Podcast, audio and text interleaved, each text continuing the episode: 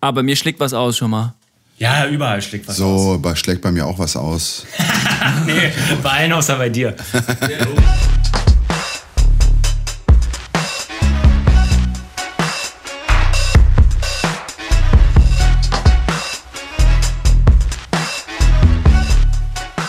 Da ist eine Grenze. Oh nee, nicht mehr neugierig sein. Oh, auf gar keinen Fall das in Frage stellen. Humor ist die Lösung dafür. Ey, du Arschloch, was macht meine Puppe an der Lampe? Und da habe ich schon gemerkt, Kunst äh, bounced immer bestimmte Grenzen oder so. Was die meisten Leute unterschätzen, ist, dass Emotionen Informationen sind. Du, ich bin gerade ein sehr neugieriger Mensch. Dann gehörst du genau hierher. Herzlich willkommen zu einer neuen Folge hier von Veta. Dankeschön. Heute mit einem neuen Gast und zwar ist Thorsten hier im Wohnzimmer. Sehr, sehr schönes willkommen. Wohnzimmer. Vielen herzlichen Dank. Danke hey, voll cool, dass du da bist. Das ist eine neue Ausgabe von unserem Podcast mit Thorsten Hebel. Und ähm, ja, das ist noch alles ganz frisch bei uns mit Veta, aber ähm, wir haben gedacht, ähm, das könnte Einer darf ein nicht fehlen jetzt. Sehr, Direkt zu Beginn. Sehr cooler Gast sein, auf jeden Fall, genau. Aber vielleicht erstmal für alle, die überhaupt nicht wissen, was Thorsten jetzt so macht, vielleicht sagst du mal so ein paar Sätze. Wo kommst du her? Was hast du so gemacht? Ja, Wie würdest du dich das jetzt, jetzt so beschreiben? die Sendung dafür reicht, da habe ich ein ganzes Leben oh. dafür gebraucht, um nee, nee, hier hinzukommen, äh, wo ich jetzt bin und wer ich bin.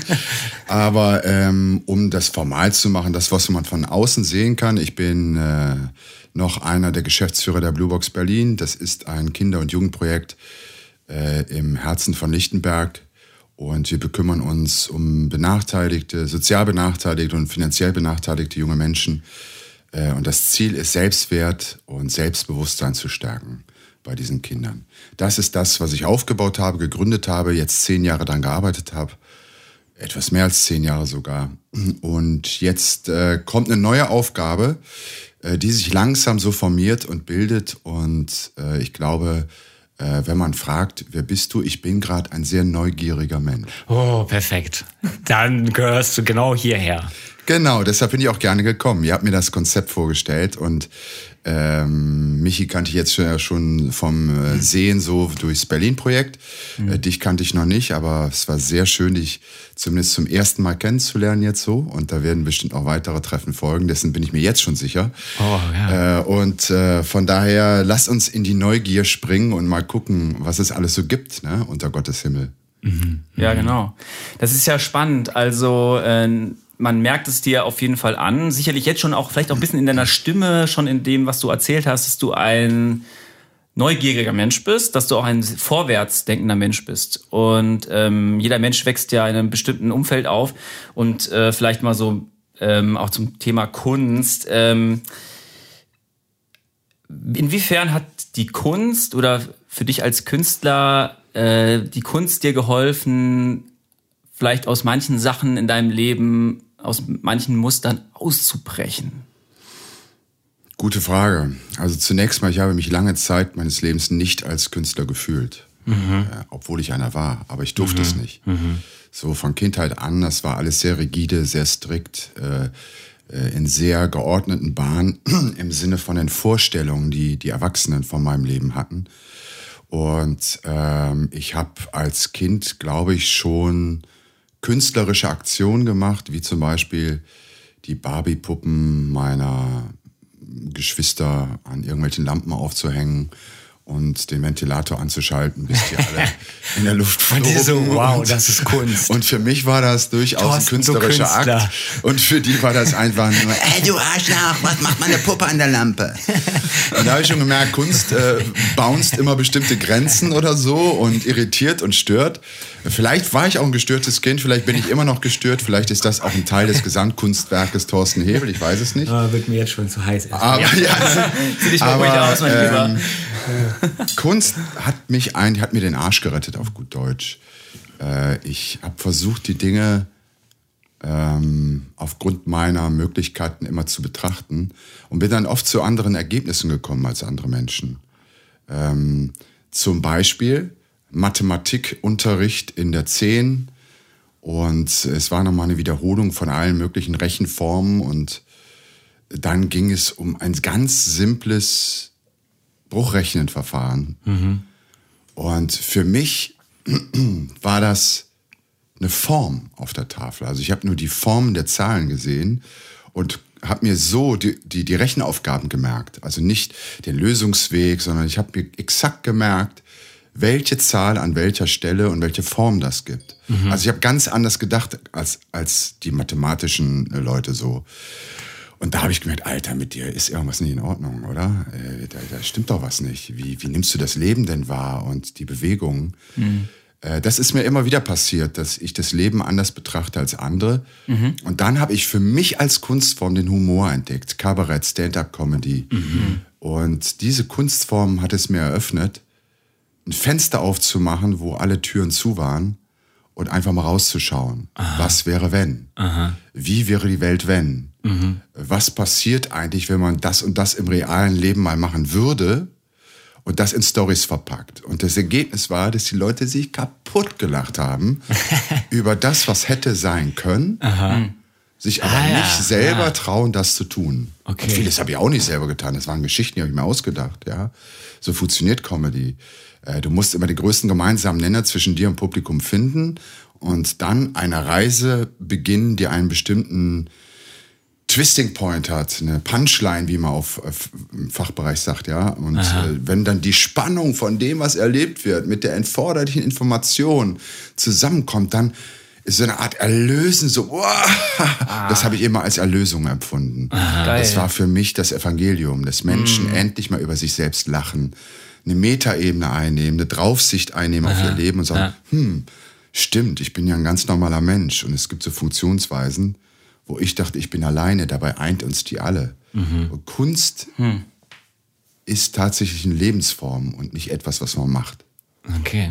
Also so ein bisschen ausgebrochen mit dem Humor. Ja, das war aber schon war. immer in mir. Also das, das, das lag in mir. Und ich glaube auch, ein Künstler, und das ist jetzt gar kein Etikett, was einen mehr wertvoll macht oder weniger wertvoll macht, hm. ist man oder man ist es eben nicht. Du kannst nicht an die Uni gehen und Künstler lernen. Hm. Genauso wenig, glaube ich, kannst du äh, irgendwo lernen, ähm, wie man beispielsweise ein totaler Computerfreak wird, wenn es dich nicht interessiert, wenn du dieses Gen nicht in dir hast, wenn du diese, wenn du damit gar nichts anfangen kannst, ja, dann wirst du nie ein guter Informatiker. Mhm. Also ich glaube, wir haben Begabungen in uns, mhm. die durch Umwelt oder Genetik oder auch durch Prägung anderer Art in uns ihren Raum finden und wir haben alle unsere Begabungen und Künstler sein ist eine davon. Mhm. Hm. Das ist zu meinem Status quo jetzt 2010. Also vielleicht lasse ich mich da auch noch eines Besseren belehren. Mhm. Keine Ahnung.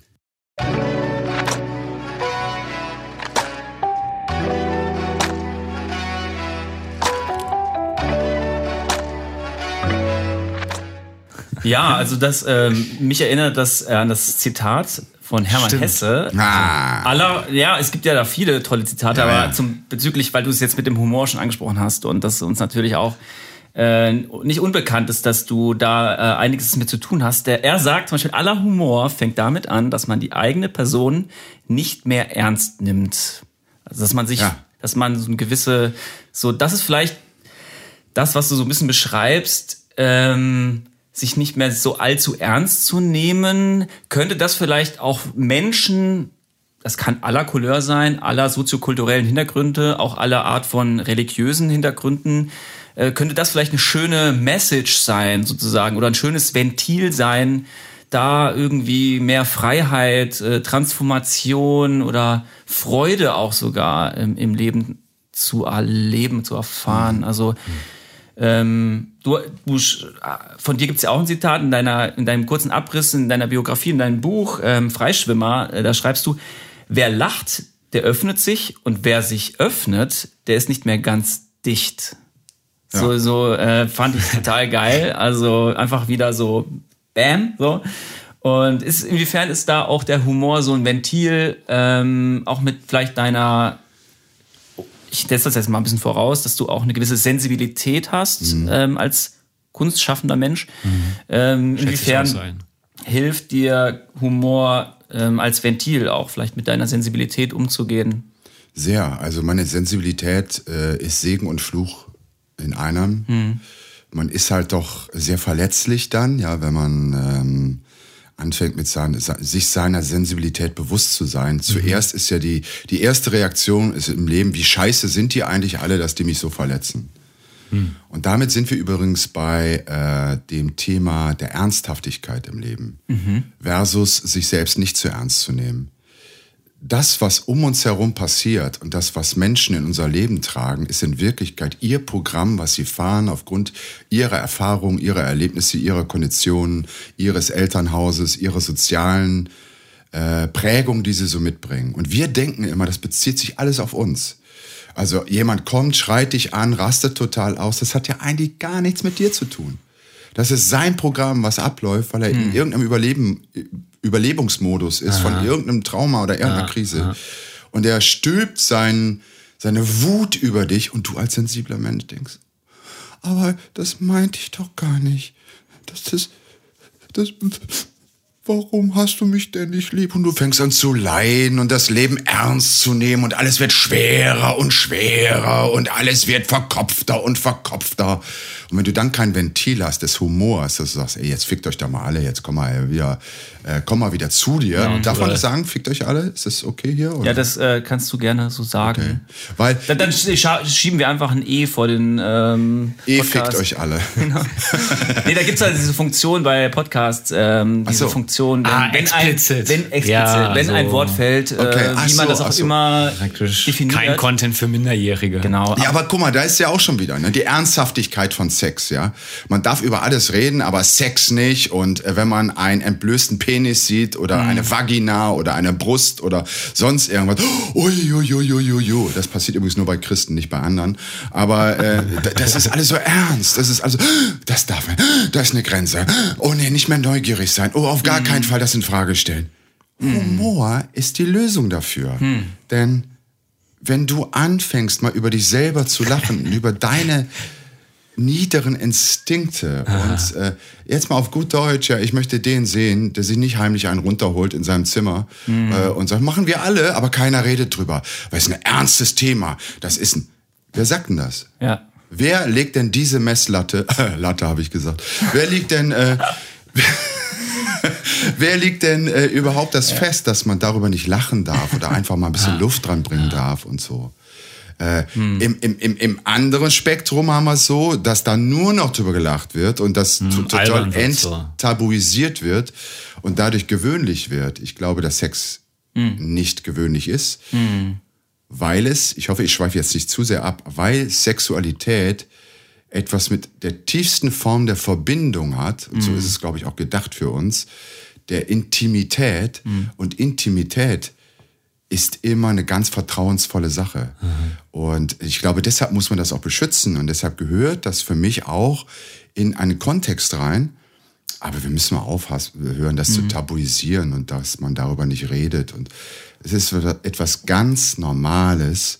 Und wenn man das mit Humor betrachtet, also wenn du mit deiner Frau schläfst und du kannst dich dabei kaputt lachen, Alter, was Schöneres gibt es doch gar nicht. Ja.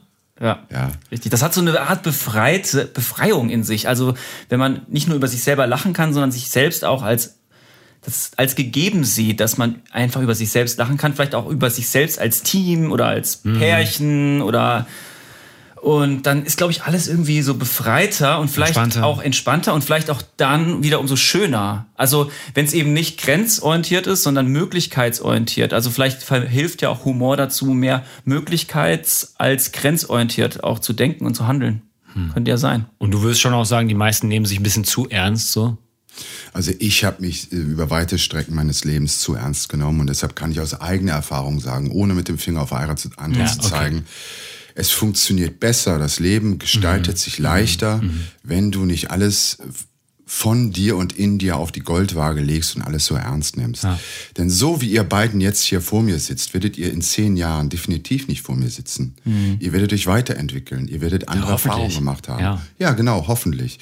Ihr werdet eure Neugierde behalten haben und euch, wie das Leben es so vorschreibt, weil es das Leben ist, entwickelt haben.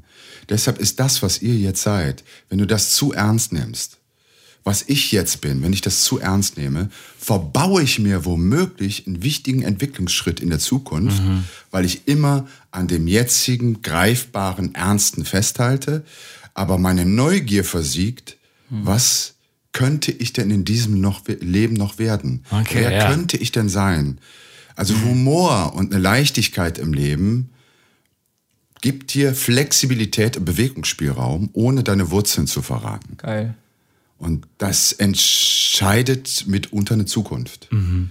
Äh, Aber da muss man sich auch erstmal aus dem Fenster lehnen und ja. sagen, hätte oder könnte und hier und da. Ja. Ist dafür Raum so generell? Der ist immer da. Also ich äh, wollte eigentlich darüber gar nicht so reden, weil das gerade für mich ein großer Experimentierkasten ist. Hm. Ähm, ich glaube zutiefst, dass wir das sind, was wir denken.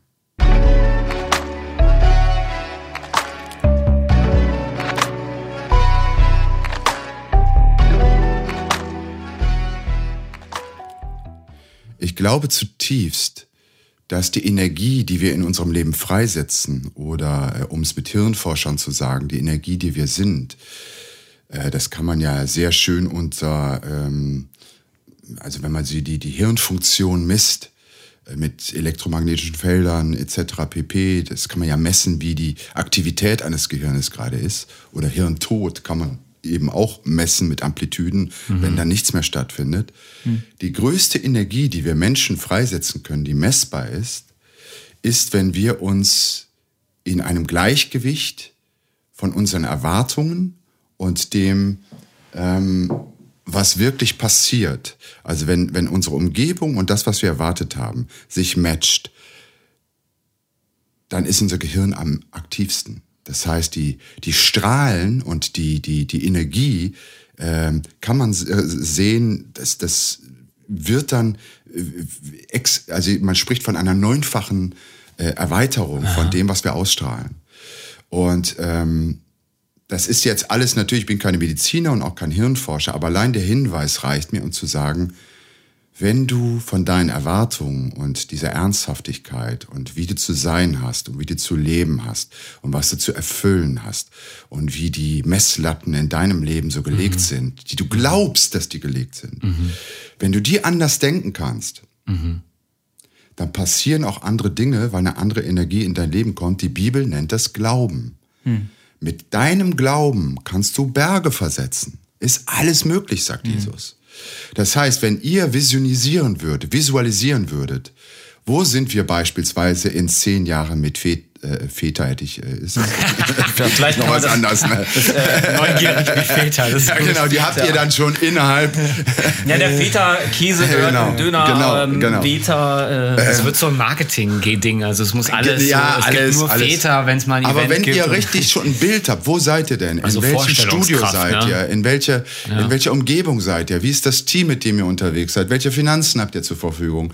Und euch diesem kreativen Prozess mal stellt, mit allem Humor und aller Weichheit und Weitheit, ja. die dazu führt, dann werdet ihr woanders sein, als wenn ihr dauernd denkt, da ist, das ist nicht möglich und wir müssen in unserem kleinen Rahmen und es ist ja nur, wir sind ja nur zwei Jungs, die hier in einem schönen Dachzimmer sitzen und unsere hm, Aufnahmen das ist wirklich ein schönes Dachzimmer. Ey, Alter, hm. Apple ist gegründet worden von Steve Jobs, weil er eine Vision hatte und weil er gesagt hat, das funktioniert. Ja. Hätte er nicht an sich geglaubt, dann hätte es nicht funktioniert. Aha. Und äh, das hat ganz viel von mir auch mit Spiritualität zu tun, mit mhm. dem, was glaube ich denn, wie ist, wer ist Gott für mich, welche Möglichkeiten ja. gibt Gott in meinem Leben und wie stehe ich in Verhältnis zu diesem Gott? Ganz entscheidende Frage, wer bin ich für Gott und wer ist Gott für mich? Mhm. Ja. Und dann nochmal das Thema Ernsthaftigkeit und was ist möglich in diesem Leben. Und Denken bedeutet, du bist, was du denkst. Du limitierst dich selber oder erweiterst dich. Mhm.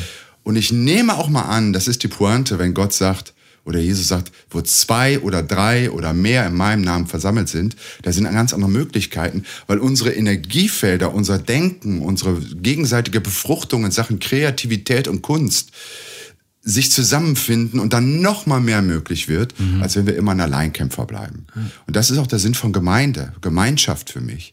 Dass Leute zusammenkommen, die Energien zusammentun und Glauben zusammentun und sagen, wir spinnen eine Vision von Leben, die ist so crazy shit, mhm. man. Die ist so geil, das begeistert so. Mhm. Und andere Menschen lassen sich anstecken in diesen Sog und sagen, oh, ja ja, das ist Leben, Alter. Das ist ja enorm beflügelnd aus. Das so. ist super. Also jetzt zum Beispiel auch bei, bei unserem Projekt, nenne ich es jetzt mal so, dann denkst du in der einen Woche noch, ah, okay, hier ist so das Limit oder so. Und ja. dann in der Woche drauf, ja geil, das geht ja auch so, das peilen wir jetzt auch mal an. Oder wir, genau. wir tüfteln jetzt mal daran. Und du fühlst dich auch so lebendig. Und Richtig. so äh, schon auch irgendwie viel mehr so da. So irgendwie im Moment. So. Exakt, das ja. ist der Punkt. Du hast das Stichwort gesagt. Man fühlt sich mehr lebendig. Und wenn man jetzt mal guckt, was ist der Sinn des Lebens? Der Sinn des Lebens ist zu leben. Mhm. Der Sinn des mhm. Lebens ist zu leben. Mhm. Und wenn wir uns lebendig fühlen, leben wir am meisten. Da findet das Leben seinen Raum, seinen Platz und entwickelt weiteres Leben. Und mhm. äh, wenn Jesus sagt, ich bin der Weg, die Wahrheit und das Leben. Das Leben. Mhm. Dann beginnen wir zu begreifen, dass es nicht da ist die böse Welt und da ist der Christus, der Gott oder wer auch immer, an was ich glaube und das muss ich jetzt irgendwie zusammenbringen. It's all one real fucking shit. Das ist alles mhm. eins. Mhm. Das, was wir, ja. so wie wir gebaut sind von Gott in der Schöpfung, hat seinen Sinn. Ja. Und dieser Sinn ist, auch als Künstler, gerade als Künstler, neue Wege des Lebens zu finden, Menschen zu ein und in der Transformation, das klingt alles so, ich habe noch keine besseren Worte, ich bin gerade am Anfang dieser, dieser, dieses mhm. Denkprozesses, aber Transformation interessiert mich. Wie aha, werden Menschen aha. heil? Wie aha. werden Menschen gesund? Wie können Menschen diese Lebendigkeit, von der du gerade gesprochen hast, fühlen in ihrem Leben, mhm. statt ihr Leben zu verwalten? Ja, das ist. Und Sorry. Sag du. Ja, ähm, das finde ich halt spannend mit dem Thema Transformation. ja, da kommen so viele Fragen bei uns auf, auf jeden Fall, und Gesprächsstoff. Ich war jetzt äh, mal wieder auf einem Seminar als Pianist. Ähm, mal wieder. Äh, mal wieder am Start, diesmal digital. Und da ging es um Mindfulness, also Achtsamkeit, Empathie und Transformation. Und das ist ja erstmal, hä? Also Achtsamkeit klingt erstmal so nach Ruhe und nach in sich gekehrt, vielleicht mhm. auch nach Kloster, Zurückgezogenheit. Und Transformation klingt für mich nach Progressivität, nach Leben. Und ähm, aber ich finde die Sachen spannend zusammenzudenken. Und du bist ja auch ein Mensch, der auch so einige Krisen schon hinter sich hat. Ja, ja. das äh, auf jeden Fall. Und äh, das zusammenzudenken, also vielleicht. Man kann ja auch mal gerade sagen, wir haben vorhin so überlegt. Stimmt. Knapp doppelt so alt wie wir beide zusammen. Ja. Und klar hat man da äh, schon mal ein bisschen nicht, wie mehr. alt ihr seid, aber sagen wir jetzt auch nicht. weil die sagen es, obwohl man es dir ja nicht ansieht ja, ist klar. und vor allem auch nicht, ja, ist klar, ne, muss man ja sagen hier, aber man hört es dir Nette auch nicht Menschen. an ähm, in, in dem Punkt, äh, dass du so, das finde ich so schön, dass Menschen, die älter sind als ich, wirklich so begeistert vom Leben sprechen und nicht so feindlich vom Leben. Das finde ich erstmal noch geil. Aber in der das Tat, ja, ja. Ähm, äh, wir beide sind zusammen 51 Jahre alt. Ja, ich bin 55. Genau. Recht, ja. Genau, deswegen freuen wir uns äh, von deiner Erfahrung auch äh, äh, das ein oder andere mitzubekommen. Und das finde ich ja das Spannende. Ja. Ich, vielleicht ist gerade das mit dem Thema Humor, Transformation, dass viele Menschen sich so ernst nehmen, was ein Zeichen vielleicht von Selbstgerechtigkeit ist und von ich bin stehen geblieben in meinem Dogmatismus und äh, in meinem ich bin einfach stehen geblieben. Es ist wie so ein geistiger, geistlicher, emotionaler Tod irgendwie. Und vielleicht ist der Humor so ein bisschen so überhaupt das, was, was einen mhm. erstmal so brodeln lässt und vielleicht auch in so eine Art, ja, ich kann das auch zulassen, diese Krisen, ich kann damit auch anders umgehen. Also Umgang mit Krisen, ne? großes Thema. Ähm, dieses Stehenbleiben. Kann man vielleicht mit Humor auch anders umgehen. Also und dadurch vielleicht auch eine, eine tiefere, nachhaltigere Transformation erwirken, sozusagen. Ja. Ich glaube, die meisten Menschen bleiben stehen, weil sie Angst haben. Und ähm, hm. das ist so ein bisschen wie in der Natur, weißt du, wenn ein Raubtier kommt und äh, dann, Schockstarre. Ja, dann passiert bei vielen Tieren so eine Art, also dieses kan berühmte Kaninchen vor der Schlange. Warum läuft dieses Man scheiß Kaninchen nicht einfach weg? Das ist doch viel schneller als die Schlange. Hm. Und es ist äh, Krass. Und zack, und es bleibt da, es bewegt sich nicht mehr. Und ich nehme auch an, dass wenn Jesus sagt, Angst ist nicht Teil von Liebe, dass das Gegenteil von Angst Liebe ist. Und Liebe befähigt immer zum Leben und zum Bewegen und zum, zur Neugierde mhm. und zum, äh, und ich hatte dieses, das, dieses Gefühl immer schon in mir, dass ich der Sache gerne auf den Grund gehe. Ich möchte wissen, was Leben ist. Ich mhm. möchte wissen, mhm. wie dieses Leben funktioniert. Hast du auch Angst, sage ich mal, davor, stehen äh, zu bleiben? Nee, also dass sich das so treibt, so. Wir haben auch, Micha und ich haben vorhin auch nochmal gesagt, du hast ja auch schon super viel Zeugs einfach so gemacht. Ja. Keine Ahnung, Schauspiel, ja. Tischler, ja. was im Ausland und Los Angeles, Hollywood. genau. ähm, da kommt einmal durch, du bist ein neugieriger Mensch, aber du bist auch jemand, der irgendwie immer sich auf einer Reise befindet, ne? Das Leben ist eine Reise, so habe ja. ich das immer begriffen, ja. Und ähm, ich habe auch immer nach dem Ziel gefragt der Reise und es ist hm. gut, wenn du das Ziel kennst und hm. deine Bahnen schwimmst oder deine Reise, deine Wege gehst. Und habe mein Ziel aber jetzt redefiniert. Mhm. Ähm, Rebranding. Das ist so ein abgedroschener buddhistischer Spruch, auch ein christlicher Spruch, aber trotzdem hm. greife ich die Wahrheit der Weg ist das Ziel. Hm. hm. Das heißt, wenn wir achtsam sind und im Hier und Jetzt sind, und auch da sind übrigens, nur mal so für die Hörer, wer das mal googelt, Gehirnaktivitäten und Achtsamkeit, ähm, Meditation, Kontemplation, was da mit den, mit den Wellen im Gehirn und wie wir denken und mit dem Körper, mit den Zellen, mit dem Wasser in unserem Körper, mit unserer Physiognomie, mit allem passiert, so passiert Transformation. Hm. Und nicht durch Aktion. Man meint immer, Transformation passiert durch Aktion. Genau, das ist. Äh Aber Transformation hm. funktioniert eher durch dein Inneres, deine Tiefe, deine Seele, dein, deine, ähm, ja, das, was die Bibel Bewusstsein nennt. Mhm ähm, ich sage mal, wenn so ein Kind geboren wird, ne, dann ist ja da noch nichts Anerzogenes. Also die mhm. wachsen ja auf und mhm. die haben noch gar keine äh, pädagogischen Maßnahmen oder so erlebt. Wenn die dann so zwei oder drei sind, so ein Kind ist immer im Augenblick. Immer mhm. im Augenblick. The pure presence. Ja. Die ist es immer also wenn es sich hungrig fühlt, sagt es plötzlich, jetzt habe ich Hunger. Mhm. Es ja. kann nicht sagen, Mama, machst du mir in zwei Stunden was zu essen, weil dann werde ich wahrscheinlich Hunger haben. So sind wir Erwachsene. Ja. So, wir sind immer im Hier und Jetzt. Ja. Und wenn Jesus sagt, werdet wie die Kinder, dann bedeutet das seit dem Hier und Jetzt der morgige Tag. Hey, chill mal. So, wann ist mein Geburtstag? So, ja. man ist nur so um heute. Ne? Heute, ne? jetzt hier, der Augenblick, liebe Freunde. Wenn wir uns nicht bewusst achten, als drei Menschen, die in diesem Raum sind, jeder mit seiner Geschichte, und unsere Schönheit wahrnehmen mhm. und unsere Entwicklung wahrnehmen und uns Komplimente machen für unsere Transformation, die wir schon hinter uns haben und das einfach auch anerkennen, wer wir sind, mhm. dann haben wir einen wichtigen Moment mhm. im Heute verschwendet. Mhm. Weil es ist wunderschön, dass wir uns hier sehen. Es ist mhm. ein Privileg, dass wir uns hier sehen. Mhm. Dass dieser Moment gerade ist, das ist Transformation. Denn wir gehen ah, aus diesem Moment anders heraus, ja. als wir reingegangen sind, weil wir uns getroffen haben. Mhm. Neue Gedanken haben. Ich durch euch, ihr durch mich, ihr im Untereinander. Und das ist doch genau der Sinn. Der, der jetzt gerade diesen Podcast hört. Ja, genau. Aber das ist genau der Sinn von so einem neuen, ich nenne es nicht Magazin, ich nenne es auch mhm. nicht, äh, ich, wenn Neugierde zur Bewegung würde, zu einer Bewegung innerhalb der Menschlichkeit, des Christentums, mhm. aller Menschen, mhm. dann würden wir uns anders begegnen, weil wir wirklich neugierig sind aufeinander. Wer ist das denn? Genau. Mhm. So diese nicht.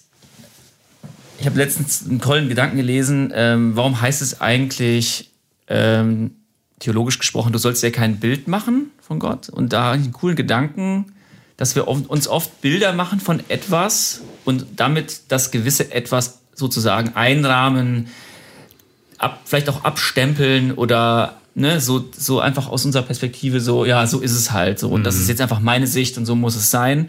Und dass diese Person, die das geschrieben hat, Dorothee Sölle, mehr scheint, ist, hey, lass uns das lieber mehr als einen Entwurf betrachten, als, das fand ich so einen schönen Gedanken.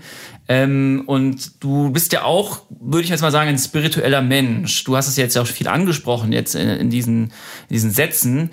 Ähm, würdest du sagen auch, äh, weil ich glaube, jeder von den Zuhörenden hat irgend vielleicht eine Philosophie, äh, sei es christlich oder was anderes oder irgendein Lebenskonzept oder eine Religion, eine Spiritualität, ähm, welche Rolle da auch wirklich auch Spiritualität spielt, auch vielleicht, das ist vielleicht auch das Bild von, sagen wir Gott oder von das, was außer uns Materiellem steht, das hat ja auch einen großen Einfluss mhm. sozusagen. Und äh, in deinem Buch, ganz am Ende, so habe ich es ein bisschen verstanden, dass du so diese, ich, ich spreche jetzt mal das Wort Mystik aus, finde ich interessant, weil wir das auch so ein bisschen als einen Wert ja. äh, in, in, bei uns definiert haben. haben. Wollen, ja. Genau, es, es ist vielleicht spannend, weil, da, weil ich gerade sehe, auch Mystics, Kunst, Kunst und Mystik passt so gut zusammen, so geil. Ja. Vielleicht hast du da noch so Gedanken zu, ähm, weil das sind einfach, ich glaube, das passt einfach geil zusammen.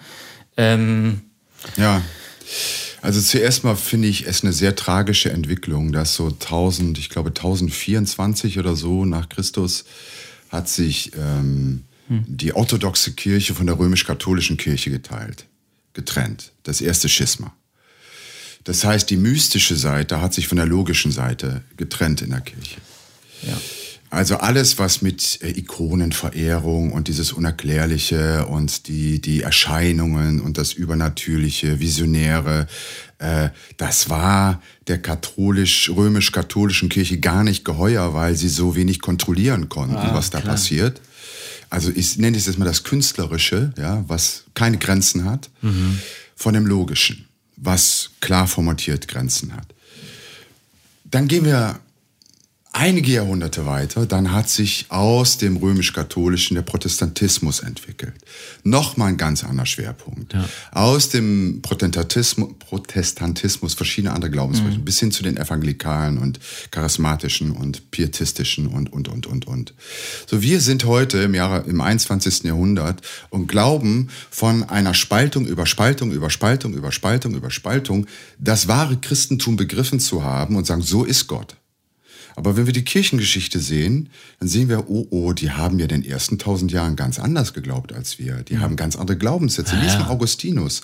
Lies mal diese Gestern. crazy, crazy shit, den der da verzapft, wo du sagst, mhm. boah. Mhm. also wenn wir über mhm. Kunst reden, dann lass uns mal über Augustinus reden, wie ah. die Natur begreift ja. und Leben begreift ja. und das ist ein Sprengen unserer heutigen Dimension. Mhm. Das war damals Und normal. sein Herzen, ja. sein Inneres. So, ja. Das ist so, das chillt einen richtig. Das und das haben wir uns alles abgeschnitten. Daran glauben wir nicht mehr. Wir glauben auch nicht mehr an so Leute wie Dorothea Sölle. Mhm. Äh, die wird ja äh, gebrandmarkt, damit muss ich mich nicht mehr mit ihr beschäftigen, was sie sagt. Wir glauben nicht mehr an, an, an also wir, wir, wir schließen kategorisch bestimmte Entwicklungen, bestimmte Dinge aus in unserem Leben, weil sie unserem Weltbild nicht passen. Mhm. Wie mhm. arm, wie schade. Mhm. Weil wenn ich Gott richtig verstehe, dann ist er omnipräsent. Ja. Ja. Und wenn ich Gott richtig verstehe, dann ist seine erste Inkarnation, das wie er sich zeigt, ja nicht Jesus, sondern die Schöpfung. Mhm, mh. Und wenn wir in, Gott ist nicht Schöpfung, aber Gott ist in der Schöpfung. Oh, ja, schön. Und wenn wir uns der Schöpfung aussetzen, setzen wir uns Gottes DNA aus. Wir können sehen, wie wächst was. Sterben und Tod gehört dazu. Licht und Schatten gehört dazu. Und auch Brüche, by the way. Und mhm. Katastrophen gehören mhm. dazu. Mhm. Das ist Teil unseres Lebens. Und Jesus sagt so tröstlich, und ich bin zutiefst und von Herzen Christ, weil das so einen Sinn macht für mich. Nicht, weil ich da reingeboren wurde, sondern weil das für mich Sinn macht. Und wenn Jesus sagt, Leute, in dieser Welt, da hast du Angst. Aber sei getrost, sei getröstet, hab Mut, sei motiviert. Ich, ich habe diese Welt überwunden. Ich habe auch die Angst überwunden. Und wenn du in meine Wirklichkeit kommst, dann brauchst du gar keine Angst haben. Chill mal. Mhm. Damit kommt dieses Bewusstsein wieder, dieses Achtsame. Du musst doch gar nicht in die Zukunft schauen. Du musst nicht wie ein ängstliches Tier um dich herumschauen und sehen, wo will das Leben dir Böses, welche Probleme kommen alles. Und Nein, wenn du von der, und Albert Einstein, der ja bekanntlichermaßen kein Christ ist oder ja. war, aber der hat gesagt, ähm, wenn wir unsere Energie darauf verwenden, auf, auf die Angst zu schauen, auf das Begrenzende zu schauen, dann wird unsere Energie, die wir zur Verfügung haben in diesem Leben, immer gedeckelt bleiben. Mhm.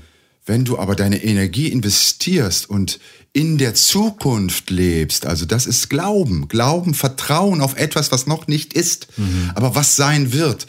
Wenn du dich darauf fokussierst, dann wirst du merken, du operierst völlig aus einem anderen ich nenne es mal Kraftfeld heraus, nämlich aus dem Glauben heraus. Mhm. Und dieses Kraftfeld befähigt dich, andere Dinge zu tun, als wenn du ängstlich bist in diesem Leben. Und deshalb ist mein großer Rat an alle Menschen, fangt an zu glauben und eure Energie aus der Zukunft zu ziehen und nicht daraus, was ihr in der Vergangenheit alles erlebt habt, an mhm. Begrenzungen mhm. und Verletzungen und, und traumatischen Erlebnissen. Mhm. mhm. Äh, und das ist eine offene Frage, die stelle ich mal so hin, inwieweit ich mich wenn ich äh, einen therapeutischen Erfolg oder eine Transformation in meinem Leben haben möchte, ich mich mit der Vergangenheit beschäftigen muss und das alles aufarbeiten muss und alles aufdröseln muss und mich mhm. den Traumata neu stellen, mhm. versus in der Zukunft zu leben und äh, wie Paulus das so schön ausdrückt, es zu ergreifen. Ich strecke mhm. mich aus nach dem, was vorne ist mhm. und beschäftige mich nicht mehr mit dem, was hinter mir liegt. Mhm. Und dann merke ich plötzlich, ja, da entwickelt der Glauben seine Traktion, seine Kraft, seine Kunst, ja. seine Begeisterung, seine Motivation oder so. Ich mag diesen Ausdruck von dir so gerne. Da fühle ich Lebendigkeit. Ja. Das mhm. ist der eigentliche Sinn mhm. von unserem Leben. Transformation zur Lebendigkeit hin.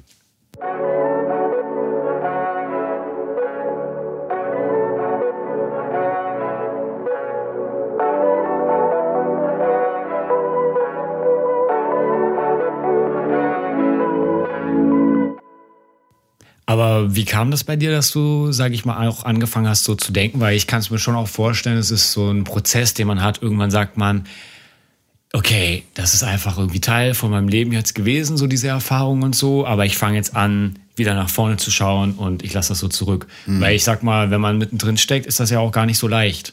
Ähm, vielleicht nach den ersten Krisen hat man schon mal so ein bisschen mehr so ein Mindset entwickelt oder so.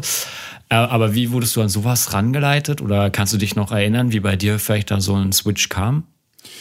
Ich glaube, nicht nur das weiß ich, weil es äh, auch wiederum wissenschaftliche Untersuchungen sind, die gezeigt haben, dass in der ersten Hälfte eines Menschenlebens, wenn man von einem in Anführungszeichen normalen Menschenleben ausgeht, wobei ich jetzt wieder einen Exkurs machen könnte, was ist normal, aber mhm. von einem heutzutage normalen Menschenleben ausgeht, dann sieht man zwei Teile ähm, in dem ersten Teil des Lebens, man redet so, sagen wir mal 40 Jahre ist die Lebensmitte ungefähr, biblische Zahl, nach 40 Jahren, guck an, mhm. was mit Mose passiert ist, mit Abraham passiert ist, mit vielen Glaubenshelden, die haben sich zuerst definiert über das, was sie tun. Das heißt mhm. also, es war ganz viel Aktion, äh, hast du was, da bist du was, schaffe, schaffe, häuslich. Das ist das Denken, was uns ja auch anerzogen wird. Mhm. Ja, mhm. äh, Du musst dich materiell absichern, du musst einen Job finden, du musst mhm. dich im Job verwirklichen was du alles machen musst in den ersten Jahren. Und das, das, das ist normal, das ist einfach so. Das ist einfach so, das, das, das ist so.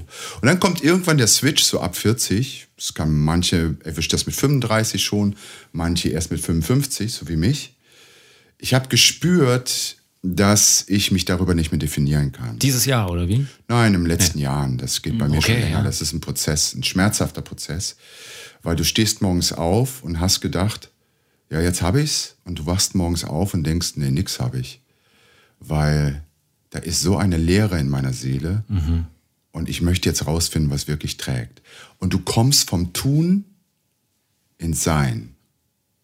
Und das ist ein ganz kritischer Punkt in einem Menschenleben. Mhm. Vor allem bei Männern, weil die sich viel stärker noch mit Tun, über Tun definieren, definieren mhm. als bei Frauen. Und dann kommt das, was Anselm Grün als die geistliche Chance der Lebensmitte betrachtet und formuliert. Dann kommt eine monumentale Entscheidungsfindung. Und zwar musst du dich entscheiden, definiere ich mich weiter über mein Tun, schneller, höher, weiter, noch mehr Geld, noch mehr Erfolg, die Firma noch größer machen, noch mehr Mitarbeiter, Auflage steigern, was weiß ich was. Oder aber kommst du ins Sein und sagst, so, also das ist ein natürlicher Prozess. Das eine ist nicht schlechter als das andere, verstehst ja, du? Ja, ja. Aber es gibt da Menschen, die in es, in, der, in die Kontemplation kommen, in die Meditation kommen, in die Spiritualität kommen, dass das Leben mehr bietet als materialistischen Wohlstand, ja. dass dieses Leben mehr bietet als eine Gesellschaftsordnung, die auf Wachstum ausgelegt ist, dass dieses Leben mehr bietet als ein Fragen auf einer Party. Das ist eine total bescheuerte Frage auf einer Party oder so. Man fragt, ja, was machst du denn so? Und dann, ja, ich bin Geschäftsführer, jetzt in meinem, ich bin Geschäftsführer von der Bluebox, ich habe das gegründet, ich habe 52 Angestellte, ich habe dies, ich. Was sagt das über mich aus? Fucking nix sagt das über mich aus. Niemand auf einer Party hat mich bisher gefragt, hey, sag mal, bist du glücklich? Mhm. Und wenn ja, wie hast du das eigentlich gemacht? Interessant, weil ich kann mir auch gut vorstellen, ich, ich, weiß, ich weiß jetzt ja nicht, was so in dir vorging, aber zum Beispiel, man geht nach Hollywood oder so, will vielleicht großer Schauspieler werden. Ja. Wollte man nicht vielleicht viel erfolgreicher, also hast du dich vielleicht früher in dem Alter jetzt nicht als viel bekannter, erfolgreicher gesehen? War das für dich schwer, vielleicht auch irgendwann zu sagen, das, das lege ich in andere Hände, ich, ich, ich ähm, ich muss vielleicht gar nicht so diese Anerkennung haben. Also ich finde das zum Beispiel äh, persönlich ziemlich schwer, eigentlich so diesen Spagat zwischen, ich, ich will so ein bisschen auch drauf hören, was ist so gerade dran. Ähm, ich möchte auch irgendwie mehr so in diesen Momenten sein, aber manchmal möchte man auch schnell nach so Sachen fischen, die einen vielleicht ein bisschen Sprungbrett irgendwo ja, hin, so. Ist auch völlig in Ordnung. Mhm. Also verstehst du, in, in eurem Lebensabschnitt ist das ein völlig normaler und guter Zyklus, in dem ihr gerade seid.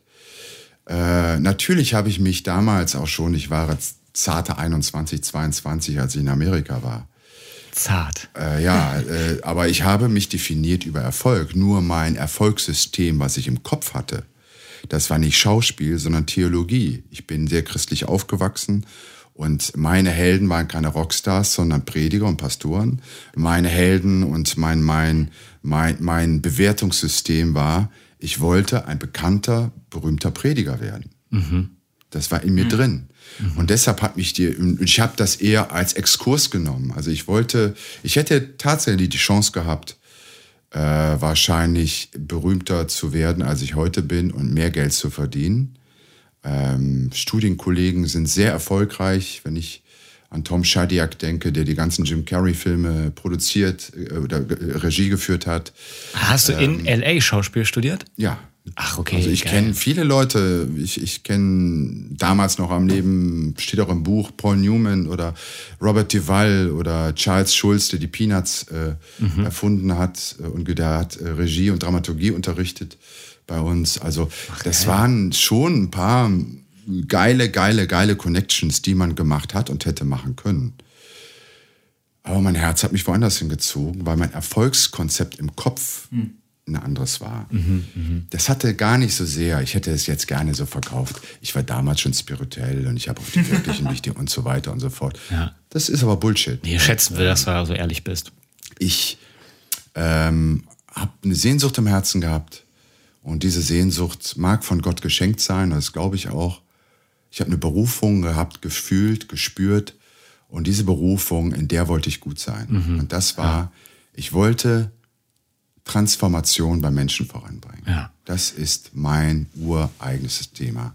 Ah, und jetzt passt, glaube ich, nochmal gut rein. Ich wollte vorhin schon mal reingrätschen. Aber ähm, zum Beispiel jetzt zum Thema Bluebox. Du bist ja da viel mit Kids zusammen, Jugendlichen. Und du bist ja vielleicht in deinem Leben hast du ja oft dich schon nach so äh, äh bist so ein Träumer, so kannst gut so eine Vision bekommen, da so dran festhalten und so. Ich kann mir vorstellen, diese Vorstellungskraft ist vielleicht nicht bei jedem gegeben. Ob jetzt von der Erziehung her oder dem Umfeld, in dem man aufwächst, manchmal ist man da vielleicht ein bisschen limitierter. Wie ist da so dein Ansatz auch bei der Bluebox, zu sagen, ich möchte vielleicht Kindern und Jugendlichen ähm, zeigen, keine Ahnung, Dream Big, so, ähm, was gibt es alles so? Vielleicht aber auch, ich möchte ihn, ihr macht ja auch sehr viele künstlerische Sachen, keine Ahnung, Theaters, Musicals, Tanz. Ähm, was ist das für eine Rolle, die Kunst, sich da drin auszuprobieren? Ähm, ja, vielleicht kannst du da mal ein bisschen mhm. was zu sagen. Also zunächst mal ist es tatsächlich so, dass ähm, all diese Sachen, die du, diese Sachen, die du jetzt angesprochen hast, durchaus äh, im, in der DNA der Blue Box vorkommen. Äh, wir glauben zutiefst an ästhetische Bildung und Kunst, weil Kunst an sich schon transformiert. Das heißt mhm. also, ich brauche keine Pädagogik, die jemanden, braucht man auch immer, wenn man mit Kindern arbeitet, aber ich brauche nicht in erster Linie ein pädagogisches Konzept, was Schritt für Schritt ein junges Menschenleben dahin führt, transformiert zu sein, sondern in dem Moment, wo ich mich Kunst aussetze, werde ich schon transformiert. Du kannst ja nur ja, Kunst aus dir, aus dir her selber rausschaffen. Mhm. Ja. Äh, wie betrachtest du die Welt? Dazu musst du dich fragen, ja, wie sehe ich die Welt denn überhaupt? Mhm. Und dann ist die spannende Frage bei, bei Kunst, was passiert denn mit mir, wenn ich die Welt so betrachte, wie ich sie sehe? Und wie drücke ich das Unaussprechliche aus? Mhm. Dazu braucht man Bilder, Melodien. Äh, ja. Äh, dazu braucht man eine andere nicht, ja. Sprache als die der Worte, obwohl Worte auch Kunst sein können. Mhm. Aber ich verstehe, was ich meine. Ja, Und dieses natürlich. Momentum in den Kindern zu finden, zu sagen, komm, wir machen jetzt mal Kunst miteinander. Also so ein bisschen Werkzeuge an die Hand geben. Das ist die Methode. Kunst ist okay. die Methode der mhm. Transformation. Mhm. Weil es immer mit deinem eigenen Leben zu tun hat und immer ja. mit Selbstreflexion und immer damit, was erschaffst du aus dir heraus. Ja. Eine Rolle als Schauspieler kann ich nur spielen, so wie ich die Rolle verstehe. Ich kann sie nicht spielen, wie die Regisseur die Rolle versteht. Er kann mir sagen, Abgleich machen, kommt sehr, sehr gut an meine heiß, heiß, Vorstellung kalt. Äh, ran oder so. Aber ich muss erstmal die Rolle verstehen. Ja. Empathie auch. Empathie ist das A und so. O im Leben. Mhm. Ja. Hat viel mit Achtsamkeit und im Moment sein zu tun. Mhm. Ja, weil wir immer oder ganz oft schon in der Zukunft sind. Ne? Mhm. So. Ja. Das, das kann man sehr gut an sich messen, wenn man beispielsweise Kunst hin oder her, aber wenn ich jetzt hier sitze und ich müsste theoretisch ganz dringend auf Toilette und meine Blase ist so kurz vor, dass ich denke, wow. Und ich rede ja, okay. jetzt mit dir. Gleich links, ja, links. muss ich aber nicht. Aber ich rede jetzt mit dir. Dann ist doch, was, was denke ich die ganze Zeit? Boah, scheiße, denke ich, ich muss echt aufs Klo. Ich muss, ich muss ganz dringend. und ich könnte mich gar nicht auf den Prozess einlassen, den wir hier haben. Ja, genau, ja. Ne? Das ist so krass. Ja, also, da, da, ganz, nein, muss nicht. Aber das ist ein gutes, gutes Beispiel für die Kinder in der Blue Box. Ähm, mhm. Du kannst Kindern so viel Kunst geben, wie du willst. Aber wenn die im bildlichen Sinne noch aufs Klo müssen, das heißt mit anderen wichtigen okay. Bedürfnissen äh, nicht ausgestattet sind, wie zum Beispiel Sicherheit, wie zum Beispiel mhm. Nahrung, wie zum Beispiel ähm, Bildung. Bildung ist ein Grundrecht, ja. Das wird aber vielen verweigert in diesem mhm. Land. Mhm. Da reden wir nicht drüber. Ihr habt ja auch eine Kita, aber ne? Die, ja, aber die Bild Leute, die Bildungslandschaft in diesem Land ist so ungerecht. Ungerecht. Ungerecht das Bild, das siehst du jetzt, Corona-Krise, mhm. äh, ja, alle sollten zu Hause schulen. Was hast du denn, wenn du zu Hause keinen Elternteil hast, das sich an die Hand nimmt mhm. und mit dir die ganzen Online-Sachen macht? Es sind jetzt Kinder, die sind mal locker drei Monate von der Schule raus. Die haben keine, die sind nicht äh, weitergebildet worden. Jetzt treffen die sich alle wieder und es wird davon ausgegangen, ja, wo, wo, die müssen doch alles nochmal wiederholen, um den Schwächsten mitzunehmen. Ja. Also, äh, es ist, da offenbart sich einfach noch eine große Schwäche bei uns, wobei ich sehr dankbar bin, in diesem Land leben zu dürfen. Hm. Ja, ja, ja. Aber die Kinder brauchen erstmal eine Befriedigung ihrer rudimentären Bedürfnisse, die systemrelevant sind. Und dann können wir uns mit Kunst auseinandersetzen mhm. und mit dem, was in dir ist. Weil sprachfähig wirst du erst dann, wenn du auch den Atem hast und die Weite hast zu sprechen. Mhm. Mhm. Und äh, also bei Veta haben wir auch uns so gesagt, Kunst transformiert Gesellschaft. Ja. Wir wollen das so rausfinden, wir wollen neugierig sein. Das ist so ein bisschen der Ker die Kernessenz. Aber jetzt hast du gesagt, okay, ganz speziell auch Kids. So, warum? Also ich sag mal, es könnte ja auch, äh, ich sag mal, keine Ahnung, vielleicht willst du ja eine Ausstellung machen, die kommt vielleicht dann viel cooler an, wenn du das äh, welchen in unserem Alter gibst und, und, und, und das kriegt viel mehr Viralität oder was weiß ich. Wir haben auch schon ein bisschen Hintergrundwissen. Aber warum oder was ist auch so dein Anspruch an Gesellschaft? Was siehst du hinter dem Investment in Kinder? Ähm, ich glaube, da kannst du super gut was zu sagen. Ja, also ich äh, glaube, dass Kinder genauso Künstler sein können wie Erwachsene. Und mhm. apropos Viralität, in der Gesellschaft, in der wir heute leben, wenn ich eine Ausstellung machen würde von Kunst, die die Kinder gemacht haben, ja. hätte ich größere Chancen, dass Leute kommen und sich das angucken, als wenn ich sage, Künstler XY äh, hat sich ausgedrückt zu dem, dem Thema. Macht die Ausstellung äh, so immer mal? Nein, das ah. mache ich aus dem Grunde nicht, weil ich die Kunst der Kinder nicht kommerzialisieren möchte. Ah, okay. Okay, und, ein sicherer Ort. So das ist ein sicherer Ort und die Kunst gehört denen und uns. Und die bekommen ihre Anerkennung einmal im Jahr bei einem klar umrissenen Auftritt oder wenn es darauf ah, ausgelegt cool. ist, Applaus zu kriegen. Ansonsten ist das ein sehr intimer Raum und Prozess äh, und man darf Kunst nicht verramschen und oder nee, sagen wir so. Wenn Kunst als Mittel zum Zweck gesehen wird, ist es mhm. keine Kunst mehr. Ja. Mhm. Verstehst du? Mhm. Dann, dann instrumentalisierst du Kunst, um Geld zu verdienen. Okay, ja. Und das widerspricht sich eigentlich. Das ist genau so, als wenn ich sagen würde, du liebst, um damit Geld zu verdienen. Das widerstrebt der Liebe, weil Liebe immer ein Kind der Freiheit ist. Und in dem Moment, wo es. Und auch erst den Wert wahrscheinlich gibt, so, ja, oder? Und, und Kunst ist aber Liebe. Kunst ist ausgegossene Liebe in, in eine andere Form.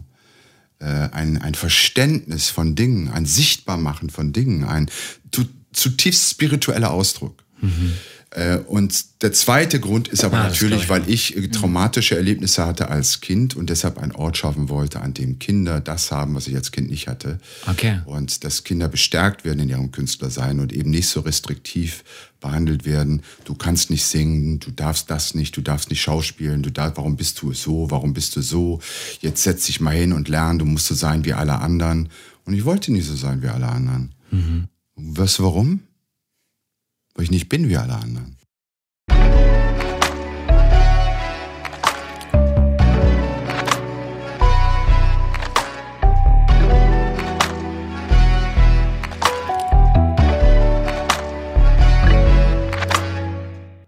Somit bist du von diesem Verfluch des Vergleichens vielleicht auch ein bisschen irgendwie los, oder? Ja, oder, ich, also, ja, ich glaube, äh, ich vergleiche mich zwar tatsächlich nicht so sehr mit anderen, mhm. aber ich leide sehr unter den Urteilen, die andere über meine Kunst oder mich, mhm. mich äh, sprechen. Ah, so schwer. Und äh, ja. wenn man dann verrissen wird oder dann ja. angegriffen wird und beleidigt wird, weil äh, Bist auch sagt, ein mehr emotionaler Typ, ja, natürlich. oder? Ich also, kenne dich jetzt ja nicht wirklich, aber ich schätze dich so emotional. ein. Ja. Ich bin super emotional was aber auch, finde ich nicht, also guck mal, ich kenne dich jetzt nicht, nehme dich aber so wahr. Das heißt ja schon irgendwie, du trägst das auch viel irgendwie nach außen oder man merkt, spürt dir das so ab. Finde ich, ist nicht so gängig jetzt unbedingt. Gerade wenn man jetzt so auch irgendwie so mehr so geschäftsmäßig unterwegs ist oder nee, so. Das ist verpönt. Du, genau, du zeigst das nicht unbedingt, weil es vielleicht auch schnell mal eine Schwäche sein kann oder ja, was weiß ich. Ähm, also finde ich schön. Was die meisten Leute unterschätzen, ist, dass Emotionen Informationen sind. Ja. ja. Ähm, das heißt, dein Gefühl, du kommst in einen Raum und du spürst Dinge. Sagen wir mal, wie die Stimmung ist, wie die Atmosphäre ist, wie die Gruppenverhältnisse sind, wer das Sagen in dem Raum hat, wer nicht, wer scheu in der Ecke. Also du nimmst so viele Informationen auf und prozessierst die Mhm. Und manche von denen kommen als Gedanke, bewusste Gedanken wieder und manche nicht. Wenn ich jetzt sage, Emotionalität ist schlecht, dann sage ich, Informationen sind schlecht. Das ist einfach nur ein weiteres anderes Organ, das Gott uns gegeben hat, ein Sinnesorgan. Und ähm, Gott begegnet uns oft in, diesem, in dieser Sphäre des Nicht-Greifbaren mhm. und nicht in einer festgeschriebenen, beweisbaren, materiellen Gestalt ja. die du evaluieren kannst und damit ein Bild von dem machen kannst. Ah, schön. Gott ist zutiefst Kunst mhm. in unterschiedlichen Erscheinungsformen, Bewegungsformen. Und jede Kunst, die wir Menschen produzieren, ist eine Anleihe, ein Stückchen von Gott, das wir vielleicht begreifen, vielleicht durch andere Kanäle versuchen rauszubringen, raus äh, in diese Welt zu kommunizieren. Ja, ja. Und deshalb sagt ein Kunstobjekt auch vielen Leuten immer unterschiedliche Sachen. Der eine guckt das Bild an, sagt, er sagt mir das, der andere guckt es an, sagt das. Alles Gefühle, das sind nur Gefühle. Ja, ja. Bei Kunst reden wir immer nur über Gefühle, die es mir vermittelt. Und das sind Informationen. Ja. Und wenn ich die abschneide, dann sind wir wieder bei dem ersten Schisma, bei, dem, bei der ersten Spaltung. Ja, genau. Ja, wir nehmen dem Leben das Unerklärliche, die Mystik, ja, ja. die das, weil wir ja so gerne und ich Kontrolle glaube, haben. ich würde mir auch nie eine mhm. Kunst ins Zimmer hängen oder so oft in dasselbe Museum gehen oder so, wenn ich es direkt verstanden hätte. Wenn ich direkt wüsste, das und das ist die Information, die es mir geben will, sondern ich glaube, oder auch ich bin auch ein gläubiger Mensch, so, warum ich da irgendwie das auch immer noch so spannend finde. Man hat es noch nicht so gecheckt. Und ich glaube auch gerade, wenn wir sagen, wir sind auch eher prinzipiell neugierige Menschen, so auf so einer Reise, man wäre vielleicht schon längst weg, hätte man es so direkt, also hätte es nicht mehr so dieses so, auch manchmal so, ah, manchmal hat man ja das Gefühl, ist erreichbar, ist nicht erreichbar, das ist irgendwie auch spannend so. Mhm. Und das ist auch so für mich immer auch eine Faszination, mhm. auch an der Kunst. So, du entdeckst auch immer wieder neue Sachen. Jeder entdeckt was anderes und es ist auch so nicht greifbar. Mhm. Klar, im Studium habe ich ja auch viel Semantik mhm. oder so, ne? Das und das, das und das, deswegen so. Aber es ist natürlich mehr. Mhm. Es ist mehr und ähm, das ist natürlich Semantik oder alles, was wir versuchen zu mh, mm, erklären. Zu erklären, ist immer nur ein Teil vom Ganzen. Es ist nie das Ganze. Ja, ja. Denn wenn du das Ganze erklären kannst, dann bist du mhm. Gott. Ja. Und das werden wir nicht. Ja. Das ist so interessant. Also äh, wenn wir an die Intelligenz denken, denken wir oft immer an die Intelligenz des IQ-Quotient, äh, IQ, ja, ne? Ja. Und wenn du die Fragen beantwortest, dann geht es eigentlich um Logik. Also um und da bin ich immer runter runtergefallen, weil ich bin halt auch in Mathe nicht so gut und ja. damit auch in, vielleicht in Logik nicht. Ich bin halt nicht kein Maschinenbauingenieur. Ich komme aus einer Kultur, wo das halt hoch geschätzt wird, dass du halt dann irgendwie Mathematik, Maschinenbau und so weiter.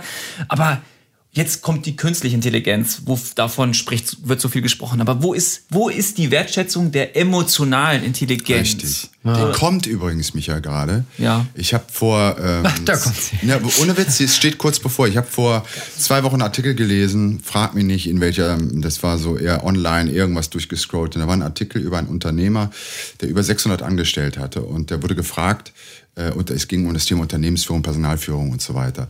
Und ich gesagt, na, ich, ich habe jetzt nach 21 äh, Jahren die Beobachtung gemacht, dass ich emotionale Intelligenz bei einem Mitarbeiter immer vorziehen würde mhm. über eine, einen Uni-Abschluss. Klingt nach einem tollen Arbeitgeber, ne? Weil er sagt, die Leute fühlen, fühlen sich zurecht, finden sich zurecht. Die sind dynamisch, die sind flexibel, die begreifen die Dinge, wie sie sind. Und alles andere bleibt halt doch auf einem sehr limitiert logischen Weg. Ja, ich bin ja, übrigens ja. auch nicht so gut in Mathe. Aha. Äh, das lag aber an meiner Mathelehrerin. Ja, bei mir auch. Ja, das, ich habe mich nicht wohlgefühlt. Ich wurde mit schamhaften Situationen ah, okay. Ähm, ausgesetzt und wie der berühmte Trottel vor der Tafel, über den alle lachen, weil er ja, nicht kapiert hat. Danke für dein Mitgefühl. Ja. ja. Jetzt wir Stand-up-Comedy war das. Und da, aber äh, wisst ihr, der Punkt bei der ganzen Lernaufgabe Leben ist, dass wir alle unterschiedlich begabt sind. Ja. Und in dieser Unterschiedlichkeit, ob ich jetzt ein guter Mathematiker bin und sehr rational oder ein sehr guter emotionaler Typ, wenn wir anfangen, uns zu schätzen, uns achtsam zu begegnen und das Leben dadurch aufzuwerten, dann sind wir gemeinsam, ja. gemeinsam auf einem sehr guten Weg. Mhm. Also auch mehr Mut zur Empathie, mehr Mut zu deinen Emotionen. Empathie muss man lernen. Ja. ja. Das muss man lernen. Und auch jetzt vielleicht noch mal so ähm, zum Ende hin. Ich habe mir jetzt noch mal auch gedacht, wir hatten ja jetzt viel auch gesagt, die Gesellschaft verändern, ähm, investieren, bla bla bla. Äh, was ist denn so dein Blick auf so die Zukunft? Wie, wie, wie, oder was gibst du auch den Kids mit in der Blue Box? Wo würdest du die gern sehen in 20, 30 Jahren? In was für einer Welt? Also, vielleicht kannst du ja zum Ende hin und dann sag gerne auch noch mal ein paar Sätze zu dem, was du jetzt noch so äh, als nächstes so gerade planst, was man sagen kann. Mhm. Ähm, und davon noch mal genau, was sind so deine Wünsche, so wenn da ein paar dir auf dem Herzen liegen? Ja, also das ist eine sehr vielschichtige Frage. Mhm, natürlich, ja. Aber ich nehme mal an, die Grundstoßrichtung, in die diese Frage geht. Ich äh, werde jetzt aktiv in der Bluebox rausgehen. Das hatte ich schon länger vor, dass man spürt, fühlt, apropos emotionale Intelligenz, mhm. wenn ein Zyklus so zu Ende geht und junge Leute, neue, frische Leute können, sollen das übernehmen. Klammer auf. Jeder Leiter, der angsterfüllt an seinem Chefsessel kleben bleibt, wird kein guter Leiter hm. und kann sein, das, was er da gegründet hat, nicht nicht wirklich weiterentwickeln lassen. Ja. Wir müssen loslassen in diesem Leben. Die Blue Box gehört nicht mehr. Die gehört nicht, eine Gemeinde gehört nicht dem Gründer. Ja. Eine Firma gehört nicht dem Gründer. Sondern das, was da passiert, das ist ein gesellschaftliches, ein gemeinschaftliches äh, Phänomen. Und wir sind lediglich die, die die Begabung hatten, mhm. das zu gründen. Mhm. Verstehst du? Das ja, ist nicht, nicht besser easy. als, ist nicht ja. easy, aber das ist Reife und das ja. möchte ich einem Menschen immer zugestehen. Mhm. Klammer zu.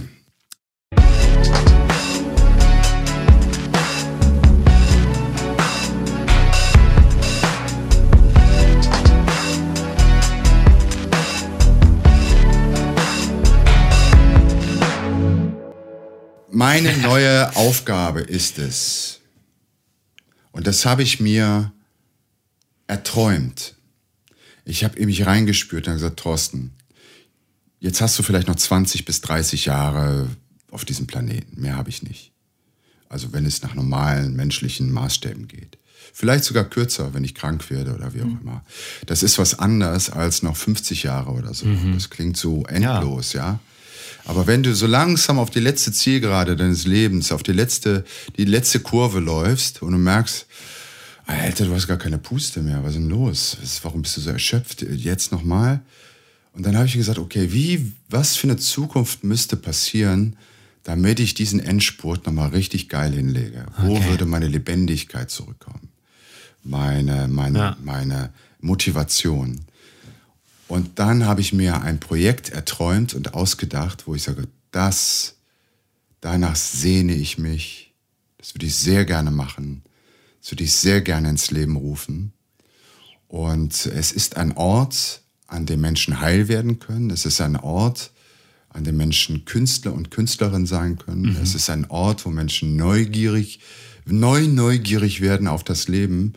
Es ist ein Ort von Abenteuer, von Genuss, von Schönheit, von Ästhetik.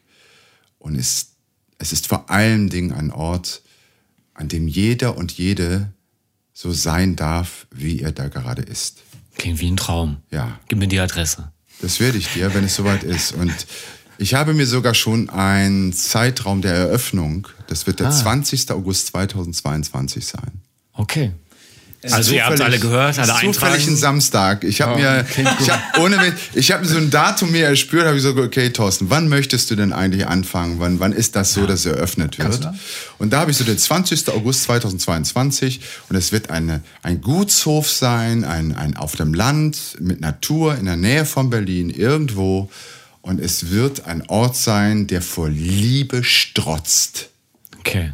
Der vor Liebe wow. übertrieft der Alles so satt ist von Liebe, mehr, mehr. dass du dass du in deine Erlebniswirklichkeit nach Berlin zurückfährst und denkst, leck mir am Arsch, das war ja. gut. Ah. Oh, jetzt also hier sehen wir einen richtigen Visionär vor uns. Ja, das bin ich. Und das mache ich. Jetzt müssen wir noch die Podcast-Folge vorher rausbringen. Damit wir Vor dem 20. August 2022. Das schaffen wir. Ja.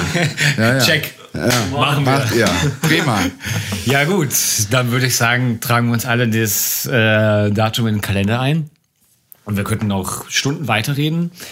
Aber vielen Dank schon mal für die ja. ganzen Inputs. Ich habe auf jeden Fall was mitgenommen. Ich hoffe, ihr ich auch. auch. Ja. Und ähm, wir verlinken auch äh, nochmal Bluebox und dich und alles, was man so verlinken kann, noch natürlich. Ich müsste nicht verlinken. In den Shownotes. Ich habe hab keine äh, Internetpräsenz, die relevant wäre. Ah, okay. Äh, aber ähm, die hm. Adresse müsste ja. jetzt auch eine Telefonnummer, müsste auch nicht veröffentlichen. Aber ich schreibe gerade ein neues Schade. Buch. Ich bin an einem neuen ah. Buch dran, das genau dieses. Es kommt immer mehr. Ja, ja. On, ja. Ich glaube, wir bleiben noch ein bisschen dran. alles gut, alles gut, alles gut. Okay, ja, optimal. Dann bedanken wir uns auch. Vielen Dank für deine Zeit. Sehr, sehr gerne. Thorsten, es war klasse mit dir. Bis dann. Mit euch auch, danke.